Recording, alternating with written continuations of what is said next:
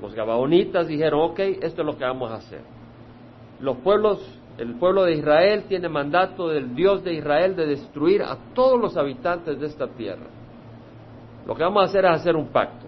Vamos a llegar con ah, ropas viejas, vamos a llevar eh, asnos con comida encima de ellos, pero el pan viejo, desmenuzado, vamos a llevar los zapatos, las sandalias rotas, y le vamos a decir que venimos de lejos como embajadores para hacer un pacto de paz.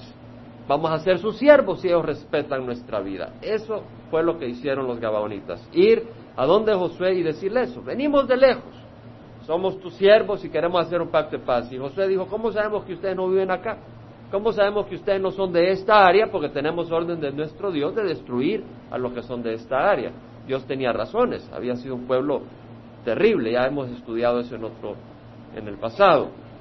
Entonces ellos dijeron, no, mira, mira nuestra alforja, donde traemos la comida, donde traemos nuestras provisiones, todo está viejo. Salimos con pan, pancito caliente y ahora solo son migajas, etcétera. Ok, vamos a hacer pacto de paz, sin consultar al Señor. Fue un gran error. ¿Verdad? Pero ya habían jurado ese pacto de paz, juraron no hacerles nada. Cuando se dieron cuenta, después de tres días que estaban ahí nomás en las cercanías, Josué pronunció una maldición y le dijo, van a ser siervos del pueblo de Israel y de nosotros, van a ser eh, aguadores, gente que lleva el agua, y leñadores para el altar de Dios y para el pueblo de Israel para siempre. Esa es la maldición de ustedes. O sea, van a ser esclavos para siempre. Bueno, dijeron, no importa, con tal de que nos salvaron el pescuezo, estamos contentos. Esa es la historia de los Gabaonitas. Ahora vemos acá de que Saúl, en su celo religioso, este rey, quiso destruirlos. Y ya vamos a cubrir varias áreas acá. Entendemos la historia de los Gabaonitas. Y si la quiere leer con más detalle, Josué capítulo 9. Ahora el punto que quiero hacer, hay varios elementos, aquí hay mucha enseñanza y aplicación. Una, Dios está llamando la atención. Saúl había tratado de exterminar a los Gabaonitas, pero nadie hizo nada. Nadie se quejó. Saúl, es decir, el pueblo de Israel había hecho un juramento en nombre de Jehová de que no los iban a, hacer daño. Saúl estaba rompiendo en su celo religioso un juramento a nombre de Dios. Vemos que entonces viene Dios, nadie hizo nada, pero Dios ve todo. Y Dios empieza a llamar la atención al pueblo de Israel. ¿Cómo, hace llamar ¿Cómo llama la atención? Deja de que llueve, deja, o sea, impide que llueve, para la lluvia por tres años. Dios llama la atención. ¿Qué hizo David? Empezó a hacer sacrificios para calmar la ira de Dios, ¿verdad? No. David empezó a buscar a Dios. ¿Qué es lo que pasa en la tradición? Cuando está haciendo algo malo, vamos a celebrar misas. O vamos a hacer este sacrificio, vamos a hacer otro sacrificio. O tú dices, me está yendo mal en el trabajo, vamos a ir a la iglesia tres veces a la semana. O me está yendo mal en la casa, vamos a, ofrendar más. O eh, me está yendo mal en, este proyecto, me voy a apuntar para ir a, a repartir flyers. Estás pagando, estás queriendo aplacar la ira divina. Y no es así. Lo que debes de hacer es buscar al Señor y decir, Señor, ¿por qué está pasando esto? Señor, ¿por qué siento que has alejado tu bendición de mi vida? No quiere decir que cada vez que pasa por una crisis Dios está alejando la bendición de tu vida. Probablemente Dios va a usar esa crisis con un propósito. Pero el punto es que también puede ser que la crisis es porque Dios está llamándote la atención. Puede ser que la dificultad que estás pasando es que Dios te está queriendo llamar la atención. David lo que hizo fue buscar el rostro del Señor. Isaías 55, 6 dice, buscad a Jehová mientras pueda ser hallado, llamadle en tanto que está cerca. Tal vez el Señor está mandando dificultades y tú estás ignorando su voz. Ten cuidado, búscalo mientras pueda ser hallado. No tomes a Dios en vano, no desprecies y deshonres la presencia del Señor. Según de Crónicas 7:14, si se humilla mi pueblo sobre el cual es invocado mi nombre y lloran, si se humilla, es decir, dejas de andar en tus caminos y empiezas a orar y buscan mi rostro y se vuelven de sus malos caminos, entonces yo iré desde los cielos y perdonaré su pecado y sanaré su tierra. Segunda Crónica 7:14. Es decir, hay que humillarse, hay que buscar el rostro del Señor, hay que orar y hay que volvernos de nuestros malos caminos tan pronto vemos donde hemos fallado. Entonces dice el Señor de que Él perdonará nuestro pecado y Él sanará nuestra tierra. Amén. Primer punto, pues, cuando Dios nos llama la atención hay que buscarlo, hay que buscarlo siempre. Pero cuando te está llamando la atención no empieces a hacer sacrificios para aplacar la ira de Dios. Trata de entender por qué te está llamando. Es como con uno de padre y tu hijo te está desobedeciendo. ¿Ok? Entonces viene tu hijo y, te empieza a hacer galletitas. Dice, no, yo no quiero que me hagas galletitas, yo quiero que me obedezcas. Ok, segundo punto. El pueblo había cerrado sus ojos a la injusticia. ¿Cuál fue la injusticia? Saúl estaba matando a estos gabaonitas. Y el pueblo cerró los ojos a ese rompimiento. Los gabaonitas eran indefensos, porque ellos eran esclavos. Vemos, sin embargo, que el pueblo, al ver que Saúl estaba destruyendo a las gabaonitas, no hizo nada. ¿Qué hizo Dios? Dios los azotó con hambre. Algunos versículos, Deuteronomio 24, 17, no pervertirás la justicia debida al forastero ni al huérfano, ni tomarás en prenda la ropa de la viuda. Es decir, vemos que Dios dice, hey, para empezar, no seas tú injusto. Vamos a hablar de que, no, que debemos de proteger también y debemos de hacer algo, pero empecemos no siendo injustos. Podemos ser injustos con el débil, no pervertirá la justicia debida al forastero ni al huérfano. Aquí vienen muchos forasteros y muchos pervierten la justicia. Te vas a los car wash y no te pagan el mínimo, porque tal vez se dieron cuenta que tal vez no tiene documentación. Hey, tengas o no tengas documentación, tu estómago come igual y necesita comer igual. Entonces podemos aprovecharnos. Dios dice el Señor, hey, no pervertirá la justicia de vida al forastero ni al huérfano, ni tomarás en prenda la ropa de la viuda. Podemos hablar sobre este versículo mucho más. Este solo es para mojar sus apetitos. Ustedes busquen, escudriñen y aliméntense. Santiago 5.4, mirad el jornal de los obreros que han cegado vuestros campos y que ha sido retenido por vosotros. Clama contra vosotros. Y el clamor de los segadores ha llegado a los, a los oídos del Señor de los ejércitos, ¿Qué está diciendo, hey, si tú tienes un negocio, sé justo con tus empleados. Ahora, ¿qué le dice a un pueblo? Porque Dios trata con naciones.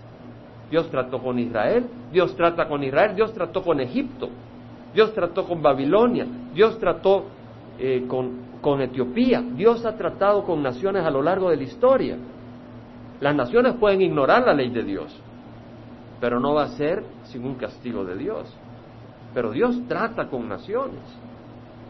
Y, eso era algo que quería compartir hoy, pero no voy a tener tiempo, pero ese es otro pensamiento para seguir.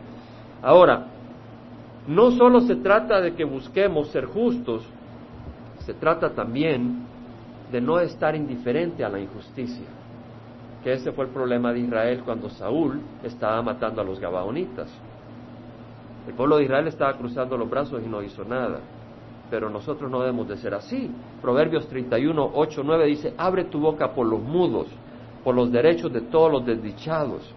Abre tu boca, juzga con justicia y defiende los derechos del afligido y del necesitado. Santiago 4, 17 dice, aquel pues que sabe hacer lo bueno y no lo hace, le es pecado.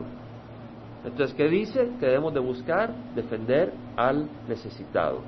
Amén. Es lo que dice. Este es un gran reto. Acuérdese que no somos Dios, pero tenemos que estar en las manos de Dios y buscar que el Señor nos ayude a poner en práctica la palabra de Dios, como decía René. De hecho, ese era un pensamiento que tenía hoy en la mañana. No se trata solo de estudiarla, sino de ponerla en práctica, vivirla. Ok, segundo, eh, tercer punto. Entonces, el primer punto, Dios llama la atención. David lo que hace es buscar la cara de Dios buscar la razón. Segundo punto, el pueblo había cerrado los ojos a la injusticia. Nosotros no debemos de cerrar los ojos a la injusticia. Tercer punto, el fervor religioso de, David, eh, perdón, el fervor religioso de Saúl era veneno, no servía. Dice la palabra del Señor, lámpara a mis pies tu palabra y luz para mi camino. Necesitamos la luz de Dios, un fervor religioso. Saúl tenía un fervor religioso, empezó a matar a los gabaonitas, pero iba contra la palabra de Dios. ¿Cuántas personas en su fervor religioso se postran a imágenes? Pero va contra la palabra de Dios. Tienen un fervor religioso, pero necesitan la palabra de Dios. Primera Samuel 15:22 lo hemos leído varias veces. Dice, se complace Jehová tanto en holocausto y sacrificio como, como en obediencia a la voz del Señor. He aquí el obedecer es mejor que un sacrificio y el prestar atención que la grosura de los carneros. Dios quiere obediencia de nosotros, nunca se olvide. Dios quiere obediencia. Y además Isaías 58:6 dice, no es este el ayuno que yo escogí, es decir, no es este el acto religioso que quiero de ti, desatar las ligaduras de impiedad, soltar las, coyunturas, las coyundas del yugo, dejar ir libre a los oprimidos y romper todo yugo. El Señor nos habla de que debemos de buscar, en vez de fervor religioso, debemos de tener fervor para obedecer a Dios. Eso es lo que dice. Y, cuarto punto de estos tres versículos, David busca reparar el daño. ¿Qué es lo que dice David? David dijo a los Gabaonitas, ¿qué debo de hacer por vosotros y cómo haré restitución para que bendigáis la heredad del Señor? Saben la historia de Saqueo, ¿verdad? Saqueo se subió al sicómoro para ver a Jesús porque no era muy alto y quería verlo cuando iba pasando y el Señor le dice, hey Saqueo, hoy me quedo en tu casa. Y se bajó todo feliz, lo recibió, tenía una gran cena con todos sus amigos, él era cobrador de impuestos, era el jefe de los cobradores de impuestos, ratero, ladrón y de todo. Pero cuando estaba ahí Jesús comiendo con él, le dice, ¿sabes qué? Voy a dar la mitad de mis bienes a los pobres. Vemos que ya su corazón es, quiero ayudar al necesitado. ¿Y qué más dijo? Y si a alguien he defraudado, le daré el cuádruple. ¿Qué está haciendo? Restitución. Verdadero, una verdadera conversión implica restitución. Si tú has hecho daño, tú vas a pagar ese daño no para tu salvación, sino porque te das cuenta que has hecho un mal. Si tú le has robado a una viuda y le has robado 100 dólares, si tú vienes al Señor, ve y le regresas sus 300 dólares, porque hay una conversión en tu corazón. Bueno, vámonos a la historia. Trajimos aplicación, ¿verdad? Bastante aplicación, pero eh, hay varios elementos que quiero cubrir.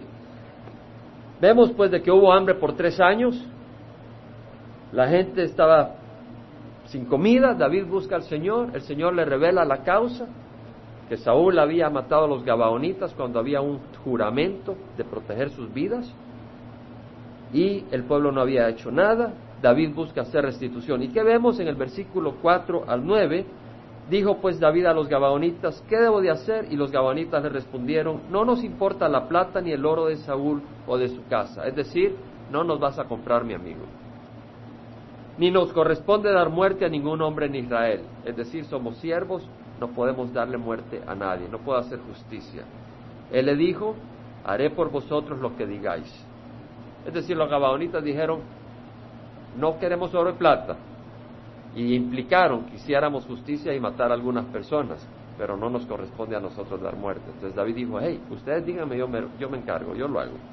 Ellos le dijeron al rey, del hombre que nos consumió y que trató de exterminarnos para que no quedáramos dentro del territorio de Israel, que nos entreguen siete hombres de sus, entre sus hijos y los ahorcaremos delante de Jehová en Gibeá de Saúl, el elegido de Jehová. El rey dijo, los entregaré. Pero el rey perdonó a Mefiboset, hijo de Jonatán, hijo de Saúl, a causa del pacto de Jehová que había entre ellos, entre David y Jonatán, hijo de Saúl. Qué hermoso. La ira iba a venir sobre los hijos de Saúl, o sobre sus nietos, hasta que agarraran siete. Siete implica completo, iba a ser el pago completo, el castigo completo, la venganza completa. Pero Mefiboset iba a salvarse su pellejo. Este es el hijo de Jonatán. ¿Por qué? Por el pacto entre David y Jonatán. Qué hermoso, ¿verdad? Por ese pacto no iba a caer la ira sobre Mefiboset. Sin embargo, el rey tomó a los dos hijos de Rispa. Rispa era la concubina de Saúl, hija de Aja, Armoni y Mefiboset. Este es otro Mefiboset. Este es el tío del Mefiboset que es hijo de Jonatán.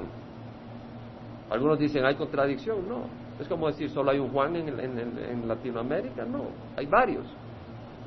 Y así habían un Mefiboset que era hijo de Saúl, y un Mefiboset, que era hijo de Jonatán, hijo de Saúl, era sobrino. Entonces dice, hey, a los dos hijos de Rispa, de la concubina, los vamos a entregar para que los maten. Y como ya no hay más hijos, agarraremos a los cinco hijos de Merab, hija de Saúl, que ella había dado a Adriel, hijo de Bersilai, Meolaita, Meolatita, perdón. ¿Se acuerdan de esta mujer Merab? Esta era la primera hija de Saúl. Cuando David mató a Goliat, al que matara a este gigante, lo que había prometido Saúl era darle a su hija Merab como esposa. Pero Saúl vino y le jugó sucio a David. No le dio a su hija Merab. Después le dio a Mical.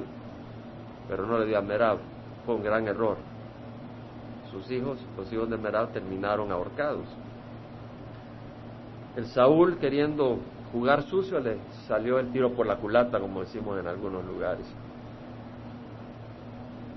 Los entregó en manos de los gabaonitas que los ahorcaron en el monte delante de Jehová, de modo que los siete cayeron a la vez, los ahorcaron. Les dieron muerte a los primeros días de la cosecha, al comienzo de la cosecha de la cebada, es decir, al comienzo de la cosecha, ahí por mayo. Los ahorcaron. Estos hombres colgando eran un testimonio de la terquedad de Saúl. Saúl era un hombre con pasión, con celo, pero confundido porque no lo tenía rendido a los pies de Jesús. Entonces vemos acá que sus hijos murieron en el monte Gilboa, en la lucha contra los filisteos. Y los que no murieron ahí, los hijos de su concubina y sus nietos, murieron ahorcados, el fruto de su terquedad. No pensemos que nuestra terquedad y nuestra desobediencia al Señor no va a tener repercusión en nuestros hijos. Los va a tener. Nuestra terquedad espiritual tiene repercusiones. 10 al 14. Rispa, hija de Aja, tomó tela de silicio y lo tendió para sí sobre la roca. Desde el comienzo de la cosecha hasta que llovió del cielo sobre ellos, estuvo ahí. ¿Se acuerda que no había llovido? Por eso había hambruna. ¿Qué es lo que hizo Rispa? Puso un costal, tela de silicio, de duelo. Eran sus hijos. Se sentó y no permitió que las aves del cielo se posaran sobre ellos de día ni las fieras del campo de noche. Se sentó ahí hasta que lloviera, día y noche velando por sus hijos muertos, día y noche por meses. Probablemente las lluvias en septiembre, cuatro meses, 120 días, 120 noches, sentada ahí cuando le fue contado a David lo que Rispa, hijo de, hija de Aja, concubina de Saúl, había hecho, David fue, recogió los huesos de Saúl y los huesos de Jonatán, su hijo, en posesión de los hombres de Jabes de Galaad, quienes lo habían robado de la plaza de Betzán, donde los filisteos los habían colgado el día que los filisteos mataron a Saúl en Gilboa. Y trajo de ahí los huesos de Saúl y los huesos de su hijo Jonatán, y recogieron los huesos de los ahorcados, y sepultaron los huesos de Saúl y de su hijo Jonatán en tierra de Benjamín, en Sela, en el sepulcro de su padre Cis, el padre de Saúl. E hicieron todo lo que el rey había ordenado. Después de esto Dios fue movido a misericordia para con la tierra. Lo que vemos acá es que la compasión de Rispa provocó a que David tuviera compasión hizo que David se acordara de los huesos de Saúl que estaban en Jabes de Galad cuando habían matado a Saúl y le volaron la cabeza y a Jonatán y le volaron la cabeza. Los, habían, los de Jabes Galad fueron a donde los habían agarrado y agarraron los cuerpos y se los llevaron de noche y se los llevaron a Jabes Galad y cerca del Tamerisco lo enterraron. David dijo, ¿por qué van a estar enterrados allá? Voy a tener misericordia hacia los restos de, Saúl y de Jonatán y los trajo y los enterró en la tumba de Cis, el padre de Saúl, y los enterró ahí. Y enterró a los siete ahorcados, mostrando misericordia. Ahora, yo no sé si usted está despierto, pero a mí esto me provocó varias preguntas. Y vamos a hablar un poco sobre esto. Lo que veo es que muchos eh, comentaristas simplemente ignoraban las preguntas profundas que tiene este, este pasaje. Pero quiero mencionar algo. Vemos que Rispa vela por sus hijos hasta que la lluvia del cielo los lave de la maldición. Eso es lo que esta mujer estaba haciendo. Esta mujer sabe que Dios ha maldito la tierra, ha mandado maldición sobre la tierra por la desobediencia y por la ignorancia ante la injusticia.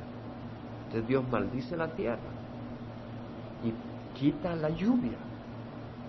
Entonces esta mujer sabe que sus hijos, porque el que está colgado de un árbol es maldito del Señor, dice la palabra de Dios, sabe que sus hijos son malditos de Dios, pero sabe que la lluvia es una prueba, es una muestra de que Dios está quitando la maldición. Entonces esta mujer sabe y dice, yo no quiero que mis hijos vayan a la tumba malditos del Señor. Yo quiero esperar a que Dios mande lluvia de bendición y lave a mis hijos. Yo creo que esto nos habla. Yo tengo hijos que amo y son muy bellas personas, pero yo siento lo de otros padres. Porque el Señor me lo hace sentir en este momento. De aquellos que tienen hijos que están perdidos. Y los padres como que sin nada. esta mujer se sentó porque sabe que estos hijos están perdidos en fornicación, en pornografía, en lo que sea. Y esta mujer sabe que ellos están atados, que no están vivos, están muertos, no tienen poder para ser libres de la maldición. Y ella está velando por ellos hasta que Dios los lave con la bendición del cielo. Entonces yo creo que es un llamado a los padres a que nos arrodillemos y clamemos a Dios para que Dios envíe lluvia de bendición y lave a nuestros hijos. Ese es un llamado del Señor. Vivimos en un tiempo donde los padres se han olvidado de sus hijos. O oh, les pueden dar juguetes, les pueden dar fiestas, les pueden dar ropa, les pueden dar carros. se han olvidado de sus hijos. En Malaquías, el último libro de la Biblia, dice, He aquí yo os envío al profeta Elías antes que venga el día de Jehová, día grande y terrible. Él hará volver el corazón de los padres hacia los hijos. ¿Qué quiere decir? Que el corazón de los padres va a estar lejos del de los hijos. Por eso dice el Señor, yo voy a enviar a Elías antes de la gran tribulación para hacer volver el corazón de los padres hacia los hijos y el corazón de los hijos hacia los padres, no sea que venga yo y hiera la tierra con maldición. Y antes de la gran tribulación en que el Señor me envía a Elías, ha enviado a alguien en el espíritu de Elías, que es Juan el Bautista. Por eso mismo Lucas 1, 13 al 17 habla de que Juan Bautista iba a ser usado por el Señor para volver el corazón de los padres hacia los hijos, para preparar terreno para el Señor. Entonces vemos que es necesario que nosotros padres oremos por nuestros hijos.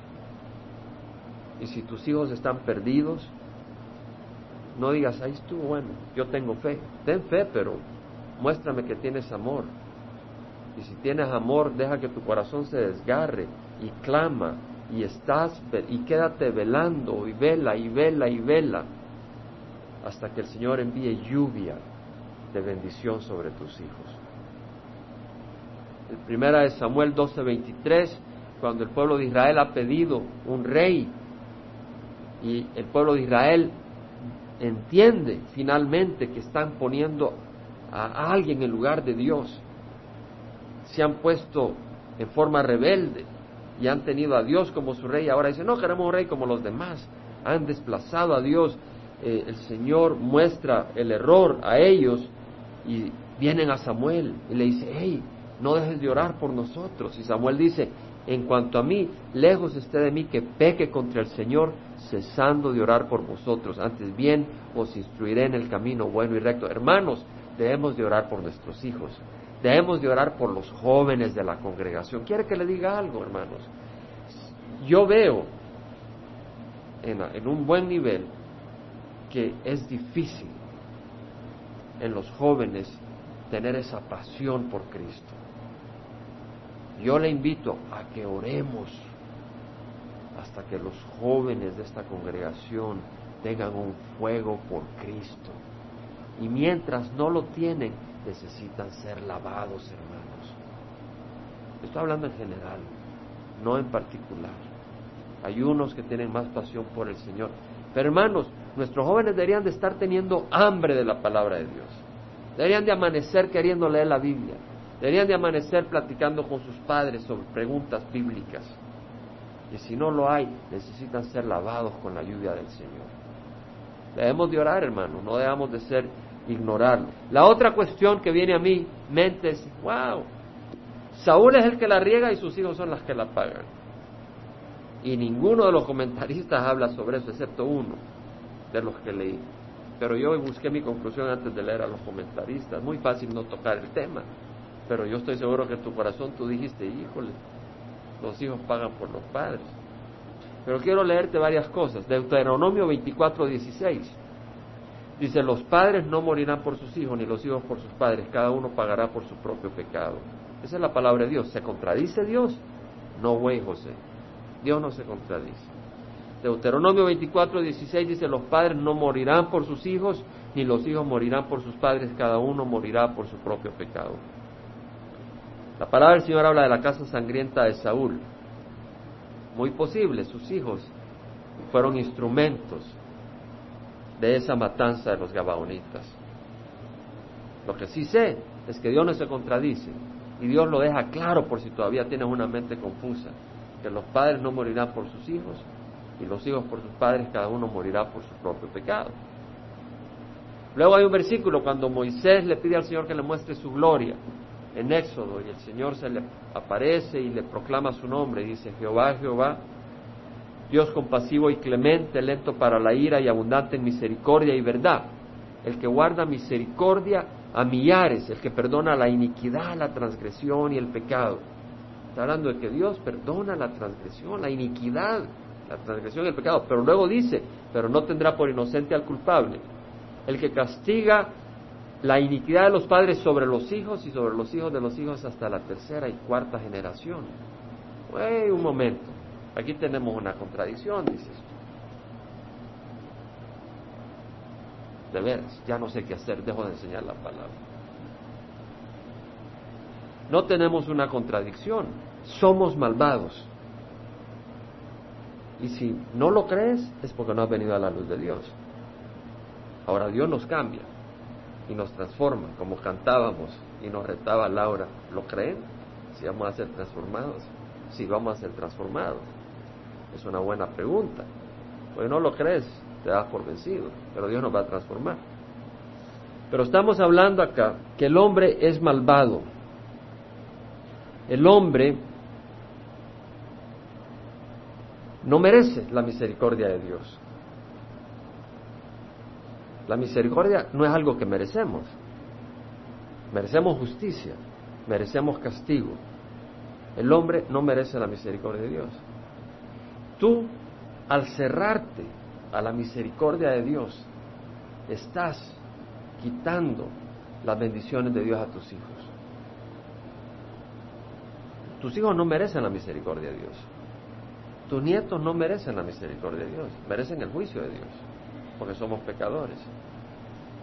Pero si tú le cierras la puerta a Dios de tu hogar y tienes a tus hijos en tu hogar, estás cerrando las bendiciones de Dios a tus hijos. Por otro lado, si tú le abres la puerta a Dios para que traiga misericordia a ti, se la estás trayendo a tus hijos. Y lo puedes leer en Primera de Corintios 7:14. Dice, el marido que no es creyente santificado por medio de su mujer. No dice que es salvo, pero es santificado. ¿Qué quiere decir? Es apartado para la bendición de Dios.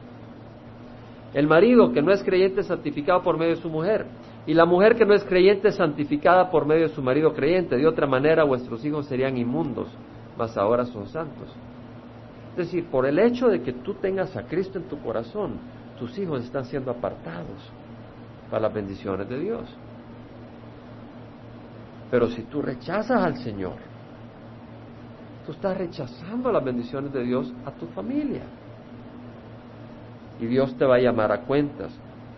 Acuérdate que no es que Dios sea injusto, porque nadie merece la misericordia de Dios. Pablo está haciendo una disertación sobre la justicia de Dios, sobre la elección. Y dice, ¿hay injusticia en Dios? De ningún modo, dice. ¿Hay injusticia en Dios? De ningún modo. Porque él dice a Moisés, tendré misericordia del que yo tenga misericordia. Y tendré compasión del que yo tenga compasión. Es decir, él puede tener misericordia de quien quiera. Es cuestión de él escoger. Dios no es injusto por no tener misericordia en cada persona. Aunque Él tiene misericordia sobre todo el mundo porque llueve y usted recibe el sol, esté aquí o esté en la China o esté en Rusia. Dios muestra su misericordia con el justo y con el injusto. Pero dice, tendré misericordia al que yo tenga misericordia. Es decir, si yo salgo con 100 dólares a la calle y veo gente necesitada y hay un mar de gente necesitada y cien mil personas necesitadas, yo digo, pues no le puedo dar un dólar a cada uno, le voy a dar 100 dólares a esta persona y a esta persona les cojo. No pueden venir los otros 99 mil y decirme, qué barbaridad, eres injusto conmigo. Digo, no, yo no te debo a ti nada. Yo simplemente escogí mostrarle misericordia a esta persona. ¿Y sabes qué? Yo voy a ser peor. Dios no va a ser malo. Dios sabe a quién mostrar misericordia. Entonces dice, yo mostraré misericordia del que yo tenga misericordia y tendré compasión del que yo tenga compasión. No depende del que quiera ni del que no corre, sino del Dios que tiene misericordia. Porque la escritura dice a Faraón, para esto mismo te he levantado, para mostrar mi poder en ti y para que mi nombre sea proclamado sobre la tierra. Es decir, Faraón era un hombre malvado. Dios dijo, ¿sabes qué? No te voy a ablandar el corazón, lo voy a endurecer. Tú has escogido ser malvado, ok, esa es tu decisión, bien. Ahora yo voy a venir y te voy a endurar el corazón y te voy a quebrar y voy a mostrar mi poder para que la gente sepa cómo soy, que yo soy Dios y que hago justicia. Tú que escogiste ser malvado, pero yo te voy a quebrar. Agarro al pueblo de Israel que es terco, voy a mostrar misericordia. Voy a mostrar una gran paciencia. Dirá pues, ¿por qué reprocha a Dios? ¿Quién resiste su voluntad? Al contrario, ¿quién eres tú, hombre, que le contestas a Dios? ¿Dirá acaso el objeto moldeado al que lo moldea, ¿por qué me hiciste así? ¿No tiene el alfarero derecho sobre el barro de hacer de la misma masa un vaso para uso honroso y otro para uso deshonroso? Si Dios, aunque dispuesto a demostrar su ira y hacer notorio su poder, soportó con mucha paciencia los vasos de ira preparados para destrucción, soportó al faraón, lo puede haber destruido en un abrir de Dios, pero lo aguantó para mostrar su ira, lo hizo también para dar a conocer las riquezas de su gloria sobre los, sobre los vasos de misericordia que de antemano él preparó para gloria. Hermanos, somos vasos de qué? De misericordia. ¡Qué bendición! A mí esto me hace pensar, wow, mira, Dios es justo. ¿No hará el, juez de todo el universo justicia? ¿Hay injusticia en Dios? De ningún modo. Pero sabemos que hay vasos de justicia, vasos de la ira de Dios y vasos de misericordia. Yo le doy gracias a Dios que me ha escogido como vaso de misericordia. ¿Y usted? Usted dice, bueno, yo no sé si Dios me escogió como vaso de misericordia o vaso de ira. Muy sencillo. El Señor dice, venid a mí los que estáis cansados y cargados. Todo el que el Padre me da viene a mí, y al que viene a mí nunca lo echo afuera. Venga Jesús y sea vaso de misericordia. Otra cosa, estamos estudiando la palabra. Son varios elementos que trae la palabra. Vemos que rompió un juramento Saúl. ¿Cierto? Es decir, había hecho un juramento Josué y el pueblo de Israel de preservar la vida de los Gabaonitas. Saúl vino y lo rompió. No puedes romper un juramento de Dios. No puedes jugar con Dios. Por eso mismo, si vas a Mateo 5, 33 al 37, ¿qué dice el Señor? Lo juro por Dios que te pago mañana, dice uno en Latinoamérica. O lo juro por Dios que que te voy a ayudar a construir tu casa. O lo juro por Dios que le vamos a poner una un tropiezo a la suegra. Mateo 5, 33 al 37. Habéis oído que se dijo a los antepasados, no jurarás falsamente, sino que cumplirás tus juramentos al Señor. Pero yo os digo, no juréis de ninguna manera, ni por el cielo, porque es el trono de Dios si tú no puedes decir, yo juro por Dios, ok, no jures por Dios, ok. Yo juro por el cielo, no, no jures por el cielo porque es el trono de Dios. Bueno, voy a jurar por la tierra. Juro por la tierra que te pago pasado mañana. No juras por la tierra porque es el estrado de sus pies. Juro por mi cabeza. No puedes ni convertir tu pelo blanco en negro ni negro en blanco. Tal vez hoy sí con tintes, pero... Pero entiende lo que el Señor dice. Antes bien sea vuestro hablar sí, sí o no, no, y lo que es más de esto procede del mal. En Santiago, rápidamente, Santiago nos dice que no tenemos control de la vida. Hay alguien que tiene control y ese es Dios. Bueno, Santiago 4.13 dice, oíd ahora los que decís, hoy o mañana iremos a tal o cual ciudad. Mañana vamos a hacer pupusas para toda la congregación. Lo juro por Dios. No, Pasaremos ahí un año, haremos negocio y tendremos ganancias. Sin embargo, no sabéis cómo será vuestra vida mañana. Solo sois un vapor que aparece por un poco de tiempo y luego se desvanece. Más bien deberías decir, si el Señor quiere, viviremos y haremos esto, aquello. Pero ahora esa jactancia es arrogancia. Toda jactancia semejante es mala. Santiago 5:12, hermano mío, no juréis ni por el cielo, ni por la tierra, ni con ningún otro juramento, antes bien sea vuestro sí, sí, vuestro no, no, para que no caigas bajo juicio. ¿Qué dice la palabra del Señor? No jurar, hermanos. Amén. Es claro. La palabra del Señor dice no jure. No jure, no jure, punto. Diga, sí voy a hacer esto, no voy a hacer esto, y mejor todavía, sí, si el Señor lo permite. Ayer con alguien me despedía, nos vemos mañana, hermana, en la iglesia, si Dios lo permite, me dijeron. De veras, gloria al Señor. Si Dios lo permite. Ahora, hay una diferencia entre jurar y otra usar a Dios como testigo. Pablo usó a Dios como testigo muchas veces. Y lo digo porque hay personas que van al banquillo del, juez y le ponen la Biblia para que jure que va a decir la verdad, eso toda la verdad, y dice no. La Biblia dice no jures. Lo está tomando fuera de contexto. Lo está tomando fuera de contexto. En Romanos 1.9 Pablo dice, Dios, a quien sirvo en mi espíritu en la predicación del Evangelio de su Hijo, me es testigo de cómo sin cesar hago mención de vosotros. Él está usando a Dios de testigo. Pablo dice, hey, yo paso orando por usted, Dios me es testigo. No está diciendo voy a hacer esto, voy a hacer lo otro, está diciendo, le estoy diciendo la verdad. Y Dios me es testigo. No lo dice una vez Pablo, lo dice muchas veces. En 2 Corintios 1.23 dice, yo invoco a Dios como testigo sobre mi alma, que por ser indulgente con vosotros no he vuelto a Corinto. Pablo dice, hey, Dios es testigo, que no voy a Corinto ahorita porque llego y les vuelo la cabeza porque están en un desorden tremendo. Parece, yo llamo a Dios como testigo, Él sabe, Dios, no le estoy mintiendo, dice. En 2 Corintios 11:31 dice, el Dios y Padre del Señor Jesús, el cual es bendito para siempre, sabe que no miento. Está poniendo a Dios de testigo. En Filipenses 1:8, Dios me es testigo de cuánto os añoro a todos con el entrañable amor de Cristo Jesús. Dios me es testigo. Entonces usted puede usar a Dios como testigo, pero no lo use en vano. Pero hay situaciones donde, hey, Dios me es testigo que yo no robé. Dios me es testigo que yo amo a esta congregación. O Dios me es testigo que mi deseo es verdadero, no le estoy mintiendo. Usted puede usar a Dios como testigo, pero no lo use en vano, no lo use a cada rato. Cuando amerite, cuando el Espíritu se lo ponga en su corazón. No lo tiene que hacer. Pero eso es muy distinto a jurar en vano. No jure y finalmente, ¿qué pasa si usted ha hecho juramentos y no los ha cumplido? Hay una maldición detrás de ella, ¿cierto? Si usted ha jurado en el nombre de Dios y no ha cumplido su juramento, hay una maldición. Pero ¿sabe qué? Si usted recibió a Cristo, ¿sabe quién pagó esa maldición? ¿Sabe quién colgó en el árbol por nosotros? Jesucristo. Entonces usted hizo un juramento Dios ha pagado la maldición. Es la enseñanza de hoy. Nos paramos y vamos a orar.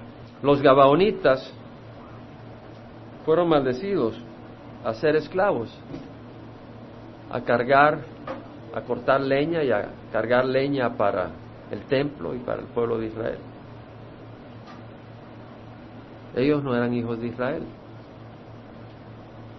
Yo creo que en las iglesias hay muchos esclavos que andan cargando leña, pero no son hijos. Y no tiene por qué ser esclavo. Podemos ser hijos del Señor. Y si el Hijo se hace libre, verdaderamente sois libres. Vamos a orar. Padre, te damos gracias por tu palabra, Señor.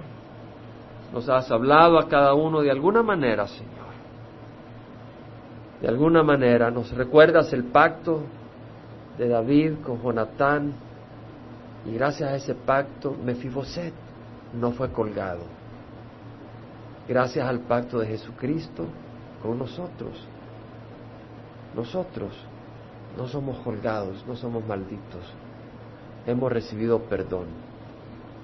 Gracias Señor que nos recuerdas que no podemos jurar porque no tenemos control. Pero qué hermoso saber que tú tienes control. Y podemos encomendar nuestros caminos a tus manos, Padre, y que tú harás. Te damos gracias, Padre Santo. Señor, nos has enseñado la necesidad de no ser insensible a la injusticia que nos rodea. Ayúdanos, Señor, no a ser rebelde, no a hacer causa problemas, pero lo que podamos, Señor, ayudar al que está sufriendo, al indefenso. Ayúdanos, Padre Santo, a no cerrar los ojos. Ayúdanos a no ignorar el grito, el clamor de aquel que necesita ayuda, Señor, para que seamos verdaderamente hijos tuyos. Ten misericordia de cada uno de nosotros, Padre.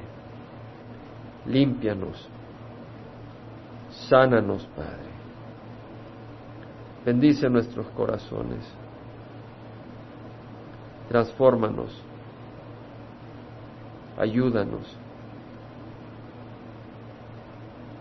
En nombre de Cristo Jesús. Padre, rogamos que la gracia de nuestro Señor Jesucristo, el amor del Padre y la comunión del Espíritu Santo vaya con cada uno de nosotros. Danos, Señor, hambre, hambre de tu palabra. Y danos, Señor, un corazón como el de Rispa, que veía a sus hijos y no los enterró hasta que cayera lluvia de bendición. Veló por ellos. Ellos no podían velar por sí mismos. Ella veló por ellos.